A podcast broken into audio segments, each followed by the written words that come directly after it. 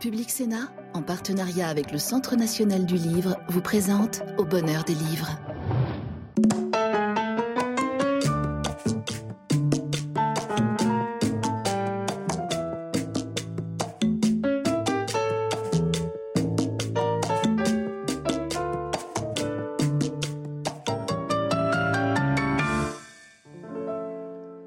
Bonsoir et bienvenue dans l'émission littéraire de Public Sénat au bonheur des livres. Il y a des récits qui sont la recension de faits exacts, des romans qui sont un parfait produit de l'imagination, et puis euh, il y a entre ces deux la continuité des œuvres qui sont un mélange euh, entre l'imagination et la réalité. C'est de cela dont nous allons parler ce soir dans cette émission que nous avons précisément intitulée Le réel et la fiction.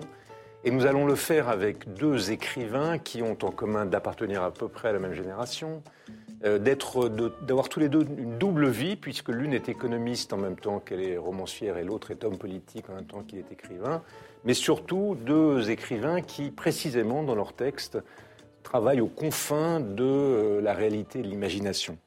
Alice Fernet, bonsoir. Bonsoir. Vous avez publié une douzaine de romans, euh, dont, qui ont connu un grand succès, je pense notamment à La conversation amoureuse, qui ont reçu des prix, qui ont été adaptés au cinéma et vous publiez chez Actes Sud euh, Deux innocents, qui racontent l'engrenage judiciaire dans lequel est prise une professeure d'un établissement euh, spécialisé dans l'éducation des jeunes handicapés mentaux, euh, et qui est accusée de gestes inappropriés à l'égard d'un de ses élèves, ce qui va la conduire à une situation très dramatique que vous racontez. Et vous êtes parti d'une histoire vraie. Mais on va commencer avec vous, Bruno Le Maire. Euh, ai-je besoin de vous présenter Je ne crois pas, Monsieur le Ministre?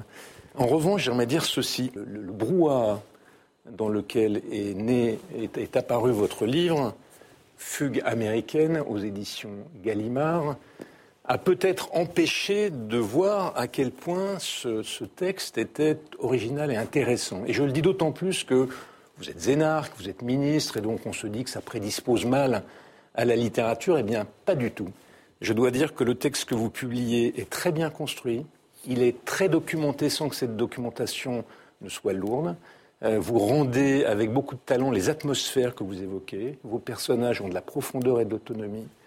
Euh, votre livre est riche de signes, il est polyphonique, et vous laissez l'imagination du lecteur se déployer vous avez une petite musique singulière du point de vue du style, euh, et puis vous avez ce qui n'est pas si fréquent de la fantaisie. Et donc je dois dire que j'ai pris, à ma grande surprise, un immense plaisir à vous lire. Alors, ce livre est construit comme une fugue, d'où son titre, fugue américaine en trois parties, point contre point contre point rigoureux, et il raconte la relation qui se noue entre un personnage réel, Vladimir Horowitz, qui a été l'un des plus grands pianistes du XXe siècle et probablement le plus fantasque, et deux personnages que vous avez inventés, les frères Wertheimer, qui sont les enfants d'une famille d'intellectuels juifs allemands qui ont quitté l'Allemagne nazie à la fin des années 30 pour vivre aux États-Unis et qui vont croiser sur leur route Horowitz.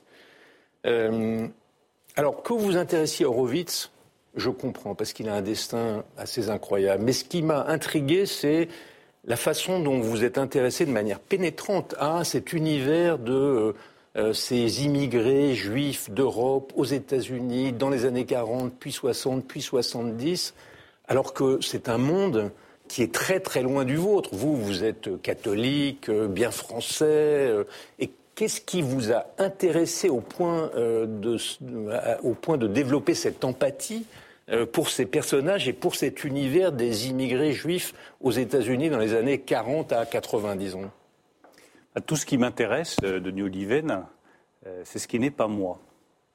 Et je pense que c'est pour ça qu'on écrit, pour développer des vies possibles qui ne sont pas les siennes.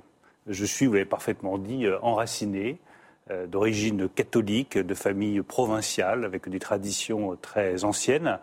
Et donc je suis fasciné par les destins d'exilés, euh, de juifs euh, émigrés qui ont dû quitter euh, l'Allemagne pour construire leur destin. C'est cette famille Wertheimer qui est très originale, avec des personnages de femmes très singulières, un personnage central qui veut devenir pianiste et qui finalement renonce.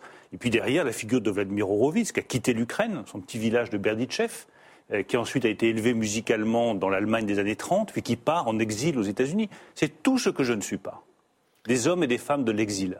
Et, c'est ce que je trouve intéressant et fascinant. De la même façon que le livre est beaucoup traversé par la dépression, par la fragilité psychologique.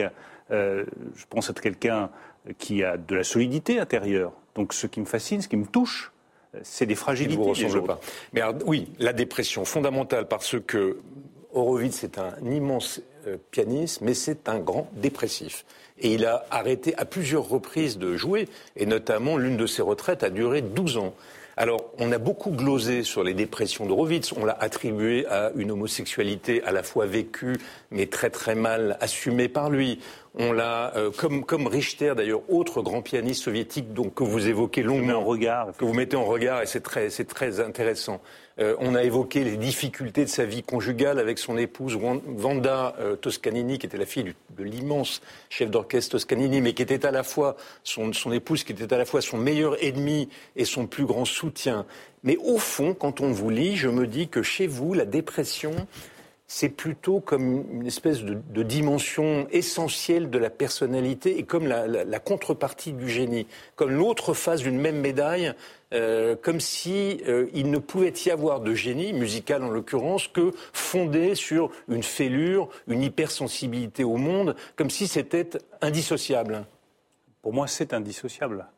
Et ce qui m'a beaucoup touché dans la personnalité de Vladimir Horowitz et une des interrogations fondamentales du livre, c'est pourquoi lui se relève et le personnage de fiction, euh, Franz Wertheimer, ne se relève pas. Euh, pourquoi Vladimir Horowitz traverse ces périodes de dépression qui sont liées effectivement euh, à une homosexualité plus ou moins assumée, à sa très grande sensibilité, à, ses doutes intérieurs? Il passe 13 ans sans aller dans une salle de concert. Et puis en 1965, après 13 ans d'absence, il remonte sur scène.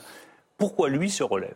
Et triomphe d'ailleurs. Vanda, sa femme, euh, est très interrogative. Elle dit est-ce que ça va marcher? Est-ce qu'on sait? Est-ce qu'il y aura du monde? Et, le matin où il se rend à Carnegie Hall, il y a un kilomètre de file d'attente.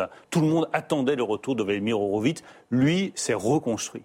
Un autre personnage, Franz Wertheimer, celui qui euh, fait le contrepoint d'Horowitz, euh, ne se reconstruit pas et, et lui met fin à ses jours. Il est emporté par la dépression. Et derrière cette euh, fragilité, il y a cette interrogation fondamentale. Qu'est-ce qui fait le socle d'un homme ou d'une femme? Qu'est-ce qui fait la capacité de résistance ultime qui fait qu'on rebondit, qu'on se redresse euh, ou qu'on s'effondre? Et en arrière-plan, il y a aussi des textes euh, américains, de la littérature américaine. Il y a le fabuleux livre de William Styron, Face aux ténèbres, qui traite vraiment cette question de la dépression de la manière la plus aiguë, je trouve la plus sensible possible, qui est un peu en arrière-plan de ce livre. Pourquoi tombe-t-on et pourquoi se relève-t-on? Je me suis posé la question, ce n'est pas du tout central dans votre livre parce que la politique n'apparaît jamais.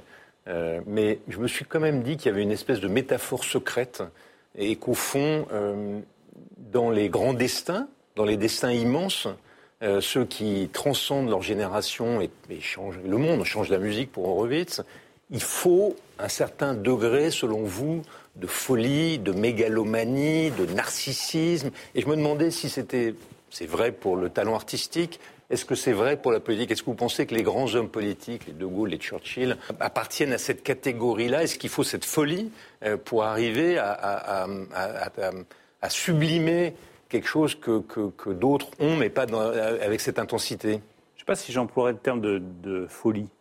Euh, mais j'ai la conviction, pour être un, grand écrivain, un écrivain qui marque, ou un responsable politique qui marque, il faut avoir la force de se mettre totalement en risque, euh, se mettre quasiment euh, au bord du gouffre, tenter des choses euh, qui sont impossibles pour les autres et qui vous vous paraissent possibles, au risque effectivement de la dépression, du doute, de l'incertitude intérieure. Oui, le général de Gaulle, quand il a échoué face à Casablanca, s'est posé la question du suicide. Ça a été parfaitement raconté dans les dernières biographies sur le général de Gaulle. Oui, euh, Churchill était habité par son black dog, comme il disait, son chien noir qu'il menaçait tout le temps.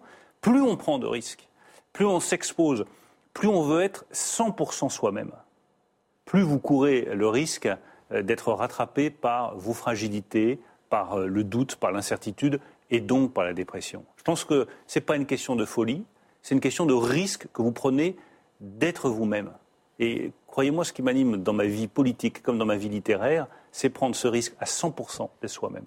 On l'a vu avec ces fameuses scènes érotiques qui sont bien innocentes et complètement marginales dans votre livre et qu'on vous a reproché pour des raisons qui m'ont échappé. Mais enfin bon, j'ai été frappé. même que je, moi, je, veux m'expliquer là-dessus. Euh, c'est très important qu'il y ait de la sensualité. bien sûr. Pourquoi Horowitz? Parce que la première fois que j'ai écouté Vladimir Horowitz, euh, j'étais euh, à Zagreb au moment, en 1994-95, où la guerre de Yougoslavie terminait. Il y avait, à l'endroit où j'habitais, un seul disque c'était la consolation numéro 3 de Liszt, jouée par Horowitz. Ça m'a bouleversé, cette sensibilité-là, cette sensualité dans le piano. Et donc la sensualité habite le livre, sa sensualité de Cuba, de la Havane, de la musique d'Horowitz et de Julia, qui est un personnage fondamental qui vient justement remettre en question le narrateur dans ses certitudes en disant mais lâche-toi un peu, sois libre. On aurait été très étonné que vos personnages aient toutes les dimensions de la vie humaine sauf celle-là. Mais euh, je suis frappé par votre style parce que la façon de conduire le récit, de construire les personnages, euh, la façon de fouiller dans leur âme ressemble étonnamment, parce que ce sont des personnages de juifs américains, mais ressemble étonnamment non pas au roman français, mais au roman américain de l'après-guerre, au roman même juif américain de l'après-guerre. Ça ressemble à Malamute, ça ressemble à, euh, Saul Bellow. Et d'ailleurs, il y a tout un jeu de pistes dans votre livre, j'ai repéré tous les indices. Ah, ça ressemble à, Philippe Roth, fugue américaine, pastorale américaine. Donc, est-ce que vous avez, conscience d'avoir écrit en français un livre américain? Oui, mais c'est tout à fait délibéré. Fugue américaine, c'est d'abord la, fuite, l'exil, l'exil d'Horowitz. Euh, c'est d'abord la forme musicale. Euh, des vies qui se croisent et qui s'entrecroisent et qui se répondent, comme deux lignes ou trois lignes musicales se répondent dans une fugue. Et puis fugue américaine au sens, euh, voilà, c'est un texte aussi inspiré de la littérature anglo-saxonne, inspiré de Saül Bellow, de son Ravelstein, qui est un texte absolument exceptionnel sur Alan Bloom et cette espèce de, vie qui part dans tous les sens. Après, sur le, style, le travail musical, je vais vous dire, là pour le coup, ce n'est pas une inspiration de telle littérature ou de telle autre littérature. c'est cette fascination quand vous écoutez un morceau de Bach, par exemple les, concertos pour piano. je recommande celle, l'interprétation de Gould. Vous le mettez, ça fait je ne sais pas, 1000 fois, 1500 fois que je les écoute, ça fait 15 ans que je les écoute. Et à chaque fois, ça démarre comme euh, un moteur de voiture. Ça vous emballe, ça vous emporte. Je dis, toute l'écriture, mon rêve, serait qu'elle ressemble à cette musique de Bach. Vous l'écoutez et vous êtes emporté tout de suite. Et quand j'ai écrit, à chaque fois, je me disais, mais on va remettre un peu de Bach derrière, euh, ce sera toujours moins bien que la musique, mais on va essayer de s'approcher un tout petit peu de la musique. J'ai compris en vous lisant aussi pourquoi vous avez de l'amitié pour Welbeck. Non pas stylistiquement, parce que vous êtes très très éloigné de lui. Parce que votre livre parle d'un tas de choses. Il parle de l'amour, il parle y compris de l'amour physique, il parle de la fraternité, il parle de l'exil. Mais il y a quand même une thématique de fond qui est euh, la, disparition de l'Occident. Vos personnages viennent de la Grande Russie ou de la vieille Europe.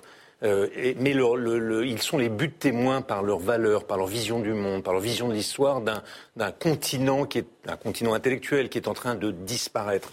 Et donc je me demandais comment vous conciliez en vous le pessimisme de l'écrivain et l'optimisme nécessaire de l'homme politique, la mélancolie de l'auteur de romans qui voit la disparition de l'Occident et le nécessaire, enthousiasme de l'homme d'action et de l'homme d'État. Je me débarrasse de mon pessimisme dans mes personnages. J'ai ce pessimisme, et euh, comme d'autres euh, responsables politiques euh, ont pu l'avoir, chacun s'en débarrasse à sa manière. Moi, je m'en débarrasse dans mes personnages. Ils expriment une crainte sur la culture occidentale que je voudrais arriver à dépasser. Moi, je ne le cache pas, j'aime profondément la culture occidentale. J'aime cette liberté. Je la vois menacée parfois par le monde anglo-saxon, par des théories qui voudraient limiter votre liberté. Le, livre d'Alice Fernet, dont on va parler, est un livre qui est, très libre, euh, très dur. Je n'ai pas encore lu intégralement, mais c'est un livre qui est, très dur. Je ne suis pas sûr qu'il passerait, euh, s'il était lu par les censeurs américains euh, aujourd'hui. Et donc, je veux défendre cette culture occidentale réaffirmer la valeur centrale de cette culture occidentale qui est la liberté, et réaffirmer cette valeur centrale de notre culture nationale qui est l'universalisme. Oui, on peut parler de tout, on peut en parler librement, on peut en parler avec force, et les communautarismes n'auront pas la peau de la littérature française et de l'universalisme français. Avec vous, Alice Fernet, dont euh, Bruno Le Maire vient de parler, on est dans un tout autre univers, mais en même temps, vous aussi, vous partez d'une toute autre façon, mais vous partez de faits vrais pour construire votre intrigue et vos personnages dans euh, Deux innocents aux éditions Actes Sud. Euh, donc, euh, Claire Baudin a une cinquantaine d'années, elle est catholique pratiquante, elle enseigne dans une institution d'éducation pour enfants handicapés mentaux. Elle a une petite classe de 10 élèves et elle professe une, un goût pour euh, l'amour de ses élèves, comme on dit d'une mère qu'elle aime ses enfants. Euh, et elle va entrer, alors on ne peut pas tout raconter sinon on va perdre une partie de l'intrigue, mais elle va rentrer dans une spirale euh, épouvantable pour elle parce qu'elle est accusée de gestes inappropriés à l'égard d'un de ses élèves qui lui manifeste de l'affection.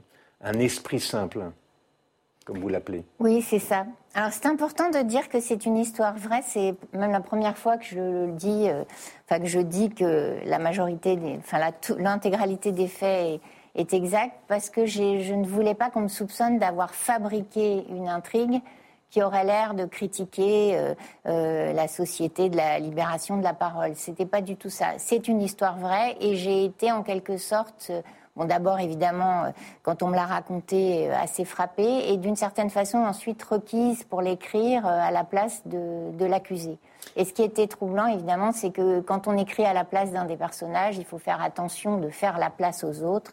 Et c'était tout le travail de ce livre d'écrire en envisageant tous les points de vue. Mais vous faites le procès d'une société du soupçon généralisé, ou en tout cas d'une société dans laquelle le soupçon a pris une importance capitale d'un système euh, inquisitorial qui broie euh, des innocents, ou en tout cas, c'est votre point de vue sur cette affaire, en tous les cas, parce que vous nous laissez sur notre fin, sur l'issue judiciaire de, de cette affaire. Oui, mais et, donc il y a des. Pas dise que je, que je fais le procès parce que c'est pas du tout ma forme d'esprit. ma forme d'esprit, c'était plutôt, en l'occurrence, deux choses m'ont passionné. en fait, ce qui m'a passionné au départ, c'est la question du soupçon. C'est-à-dire pourquoi on soupçonne quelqu'un qui non seulement agit plutôt bien, mais en plus a des bons résultats puisque euh, ses élèves se portent très bien.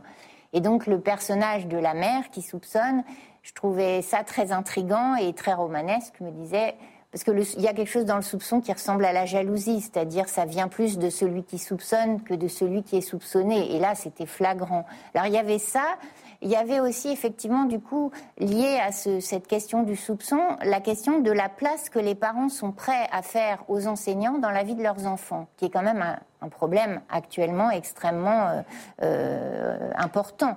Mais, vous vous interrogez aussi à cette occasion sur euh, les conditions même de l'enseignement, puisque vous, là encore, c'est pas le procès, mais il y a une critique implicite sur une forme d'enseignement trop sec, déshumanisé, fait pour se protéger de toute relation affective avec les élèves, mais dont vous craignez qu'elle n'ait finalement moins d'efficacité qu'un enseignement qui serait plus empathique, tout simplement. Oui, alors c'est une des découvertes, puisqu'on se documente beaucoup pour euh, raconter des histoires, puisqu'il faut comprendre, là en l'occurrence par exemple, comment fonctionne un, établissement médico-professionnel. Euh, Mais, et du coup, dans mes découvertes, j'ai découvert que euh, la question de l'affection à l'école était un tabou français et qui n'est pas partout, qui, ne, qui ne régit pas toutes les institutions scolaires à l'étranger. Et, dans le cas particulier de cette école, évidemment, euh, ce tabou est encore plus gênant puisque ce sont des enfants qui ont besoin euh, d'affection. Donc je posais cette question-là. Euh, mais en même temps, vous l'effleurez dans votre livre, parce que votre livre n'est pas, n'est pas manichéen. Non. mais vous effleurez aussi la question tout de même du risque auquel on s'expose. Un, enseignant a une position particulière, il crée ce que les psychanalystes appelleraient du transfert, euh, il crée des, et donc il peut être manipulateur, on l'a vu d'ailleurs. Euh, et, c'est vrai que c'est pas facile de trouver la bonne distance entre la sécheresse euh, du chef d'établissement que vous décrivez et un trop plein d'affection qui peut conduire à des choses finalement qui ne sont pas dans l'intérêt des enfants.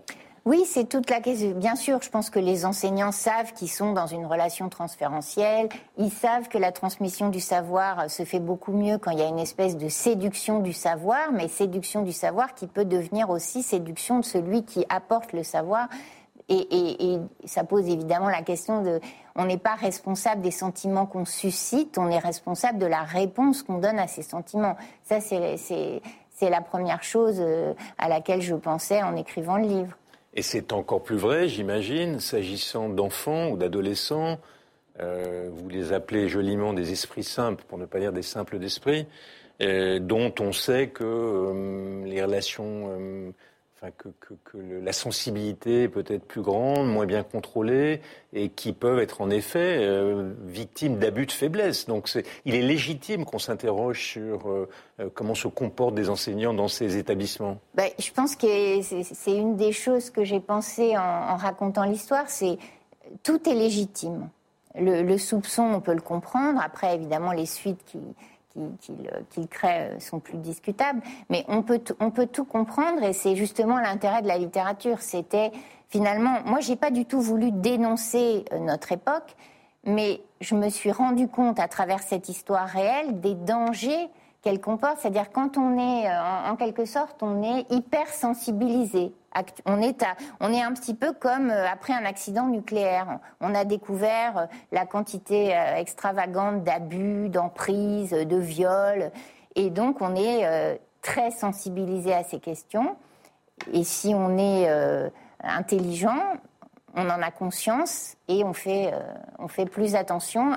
Moi, j'ai une, comment dire, j'ai une espèce de confiance dans notre, euh, dans notre humanité, je, trouve qu'une des choses que, raconte le livre, c'est que les gens qui vont avoir à juger des gestes qui se sont produits ne sont pas ceux qui en ont été les protagonistes.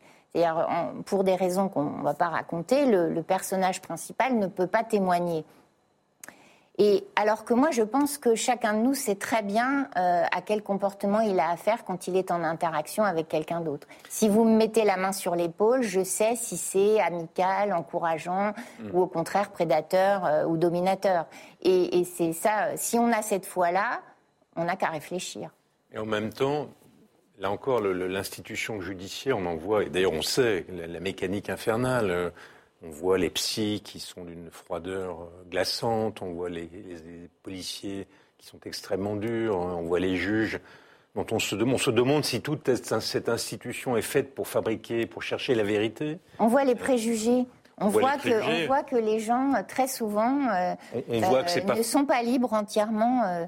on voit que c'est pas facile, que c'est beaucoup plus difficile d'être un innocent qu'un coupable, qu'on est beaucoup plus désarmé quand on est innocent que quand on est devant la machine judiciaire, mais en même temps, d'un autre côté, on se dit, oui, c'est vrai, mais euh, vous venez de le dire, on a découvert au cours des dernières années des choses absolument épouvantables qui étaient tenues sous le boisseau, et, parfois on se dit que la machine judiciaire ne va pas assez loin, n'est pas assez efficace dans la poursuite des crimes. Donc, euh, bah, une des choses que montre cette histoire, c'est la nécessité d'en passer justement par une procédure judiciaire.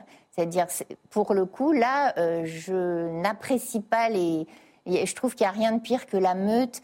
Et je, me souviens que Hervé Témine, qui vient de mourir, euh, disait Moi, il suffit que tout le monde dise du mal de quelqu'un pour que j'ai envie d'en penser du bien. Euh, c'est quelque chose qui me touche énormément. Et donc, effectivement, pas de meute, pas d'avis non autorisé, pas d'avis quand on n'est pas au courant. Pourquoi on jugerait alors qu'on ne sait rien? Une des choses que montre le livre, c'est la précision avec laquelle il faut effectivement euh, traiter une histoire comme celle-là. On ne peut pas comme ça dire, bah oui, bien sûr que. Or, c'est quand même ce que font euh, facilement les gens. Est-ce que vous avez craint en l'écrit Parce que, évidemment, on est pris entre deux feux. D'un côté, la nécessité impérative de défendre les innocents, et peut-être que notre époque est moins sensible qu'elle ne l'était à la défense des innocents euh, autrefois. Et de l'autre, y compris ceux qui sont les défenseurs de la liberté, ça me frappe il leur arrive d'oublier euh, que la fin ne justifie pas tous les moyens. Euh, et d'un autre côté, la nécessité tout de même de, euh, le progrès qu'a constitué la dénonciation du harcèlement sexuel, des agressions sexuelles qui étaient tenues un peu dans la clandestinité qu'on ne réprimait pas. Donc, en écrivant ce livre, vous n'avez pas craint de, de, plaider trop fort pour l'un et pas assez pour l'autre? J'ai envie de vous dire que si on a peur, on n'écrit pas. Mm. parce que c'est vrai que, euh, vous savez, j'aime beaucoup euh, la phrase de Claude Roy qui disait J'écris pour lire ce que je ne savais pas que j'écrirais. Euh, on ne sait jamais ce qu'on va découvrir en écrivant. On sent qu'un sujet est intéressant. Moi, cette histoire m'a paru très intéressante à raconter, à fouiller, comprendre comment c'était possible qu'une chose pareille se passe et la comprendre de tous les points de vue. Euh, ça m'intéressait. Je sentais que ça pouvait faire un bon livre. Qui, méritait d'être écrit. Et après, euh, bien sûr, que je me suis dit, certains ne, refuseront de lire ça. Mais on n'écrit pas si on pense à ça. Non, vous l'avez fait avec talent et quoi qu'on sente de quel côté votre cœur penche, vous avez euh, tout à fait essayé de, euh, rendre compte de la complexité euh, des sentiments et des positions des acteurs de, ce drame. C'est ce que peut faire l'écriture. Merci à vous deux pour cette émission qui est quasiment terminée, mais tout de même, il faut que nous partagions, il faut, il faut, il faut pas, nous souhaitons partager avec nos lecteurs les goûts euh, nos coups de cœur de la semaine et des, livres que nous avons lus, que nous avons envie de leur faire partager. Attention, c'est satisfait ou remboursé. Il faut qu'ils aient vraiment une immense jouissance à la lecture des livres que vous allez leur proposer. Monsieur le ministre, quel est le livre qui vous a frappé, que vous avez envie que ceux qui nous ont écoutés lisent après vous? L'auteur qui m'a le plus frappé au cours des, dernières années, c'est un auteur norvégien qui s'appelle Karlov Knosgaard, qui a fait le récit de sa vie, qui s'appelle Mon combat. Euh, et c'est fabuleux. Alors, si on préfère les textes plus courts, je vois que vous en avez un très bon là sur votre table de Zéhalter. J'y viens. Sur Malheur. C'est vrai que Knausgaard est Alice, Alice. c'est drôle qu'on parle tous deux d'auteurs étrangers. Moi, je voulais dire un mot à propos de Javier Marias, qui est mon écrivain favori, un espagnol qui malheureusement est mort cet automne.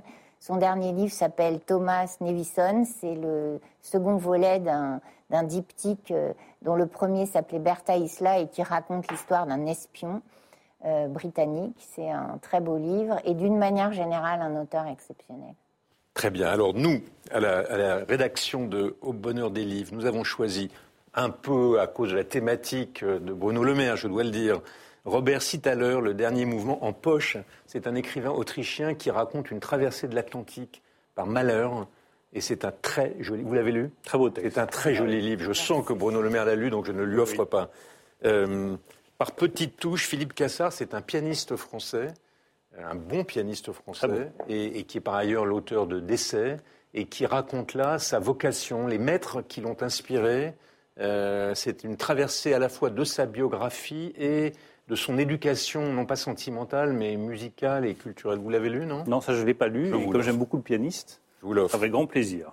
Euh, Philippe Ridet, c'est un journaliste du Monde euh, qui, écrit des, qui écrit des romans il avait écrit un premier roman. C'est toujours des, des romans sur la même période des années 60, euh, un roman nostalgique. Et là, c'est une amitié de jeunesse euh, dans la France qu'on dirait périphérique aujourd'hui. C'est un très joli livre. Vous l'avez pas lu? Je vous non, aussi. je veux bien puisque je travaille actuellement sur l'amitié. Ah ben voilà, euh, ça va vous inspirer. Et enfin, parce qu'on aime bien aussi soutenir la bande dessinée, Loustal, qui est un excellent dessinateur, excellent illustrateur. Il a travaillé à Métal Hurlant notamment, mais il, fait de, il est à la fois un très bon dessinateur de bande dessinée, un excellent illustrateur, et avec deux scénaristes, Bocquet et Fromental, excellents aussi, ils font une biographie euh, par cahier de Simenon. Voilà, donc ça, ça, ça, conjoint tout ce qu'on aime. De bons dessinateurs, de bons scénaristes et Simenon. Et comme il y a deux cahiers, je vous en offre un chacun. Comme ça, ça vous donnera envie de lire la suite. Exactement. Merci à vous deux. Bravo pour vos deux livres qui sont l'un et l'autre euh, passionnants et qui mêlent l'un et l'autre euh, la vérité, la réalité et la fiction et l'imagination. Euh, merci à vous de nous avoir suivis. Vous pouvez retrouver cette émission sur la plateforme numérique de Public Sénat, publicsena.fr. Et sinon, nous nous retrouvons la semaine prochaine à la même heure, à moins que d'ici là, nous ne nous soyons croisés dans une librairie. Merci et bonsoir.